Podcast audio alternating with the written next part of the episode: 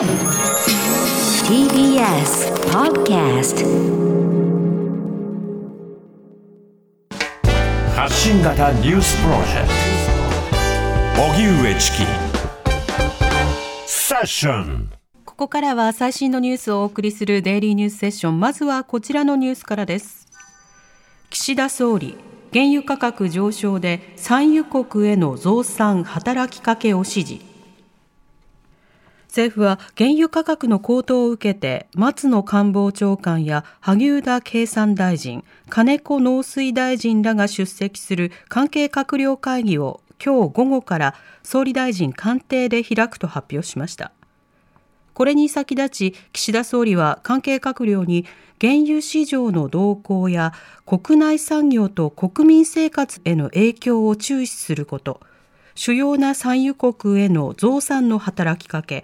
影響を受ける関係業界に必要な対策を実施していくことなどを指示する考えを示しました。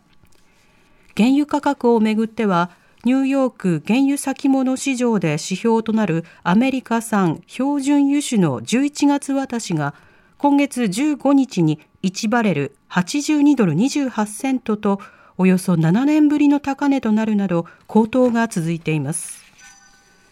中国の GDP4.9% のプラス。ただ伸び率鈍化で景気減速が鮮明に。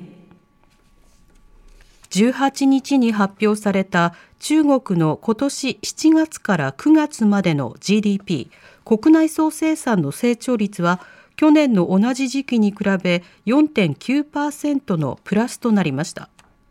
中国の国家統計局が今日発表したもので6期連続のプラス成長を維持しましたが前の期と比べると3ポイントのマイナスとなり伸び率が鈍化しています。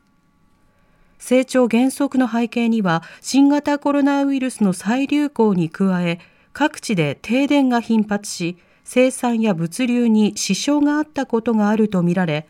また不動産大手恒大グループが巨額の負債を抱えて経営難に陥るなど政府の規制強化を背景に不動産投資も減少しています。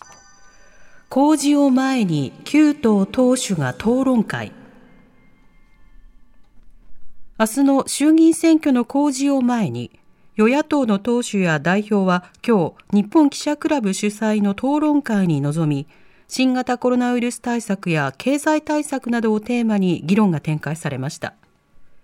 一方、共同通信などによりますと、明日の衆議院選挙の公示後の第一声をめぐって、自民党総裁の岸田総理は福島県内で実施する方針を固めました。また立憲民主党の枝野代表は島根県松江市に入り保守王国の島根県で選挙戦に勢いをつけたい考えです。公明党の山口代表は神奈川県川崎市。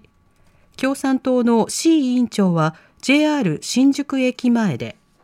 れいわ新選組の山本代表も新宿から選挙戦をスタートさせる予定です。日本維新の会の松井代表は大阪市、国民民主党の玉木代表は長崎市へ入ります。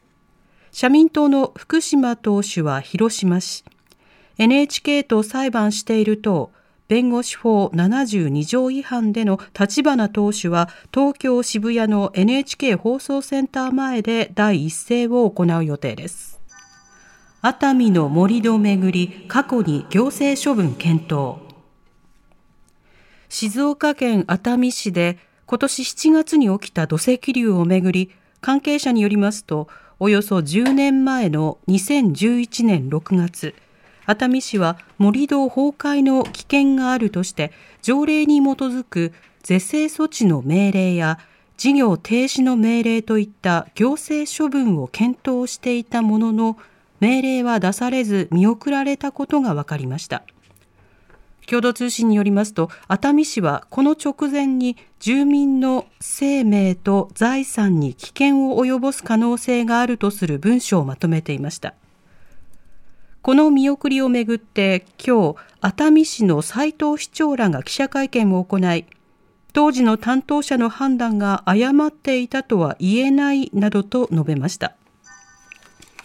大阪で大麻密売の少年グループを摘発。地元の少年らの間で大麻部屋と呼ばれていた大阪府内の集合住宅の一室で大麻を密売していた少年グループが摘発されました。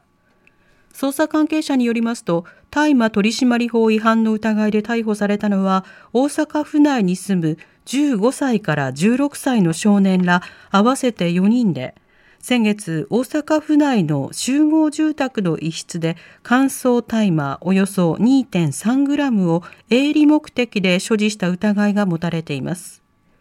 警察の調べに逮捕された少年のうちの一人は大麻を売って儲けたお金で大麻を買っていたなどと話し容疑を認めているということです。また大麻を使用していたなどとして中学生4人を含む少年ら5人が補導されました。ハイチでアメリカの宣教師グループが誘拐。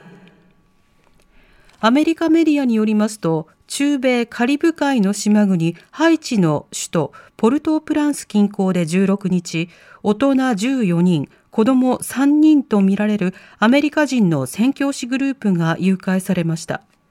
このグループは児童養護施設を訪れた後、車で移動中、武装したギャングに襲われたということです。大統領の暗殺などから政情不安が続くハイチでは今年に入って誘拐事件が急増。これまでに少なくとも628件が発生していますが、そのうち29件について被害者は外国人だということです。また8月にはマグニチュード7.2の地震が起こるなど混乱が続き周辺国への移民が急増しています。おしまいに株価と為替の動きです。今日の東京株式市場日経平均株価終値は先週末より43円ほど安い29,025円46銭でした。一方、東京外国為替市場の円相場は午後4時現在1ドル114円33銭から34銭で取引されています。以上、デイリーニュースセッションでした。この後は交通情報、天気予報に続いて特集メインセッションです。TBS ラジオ荻上チキ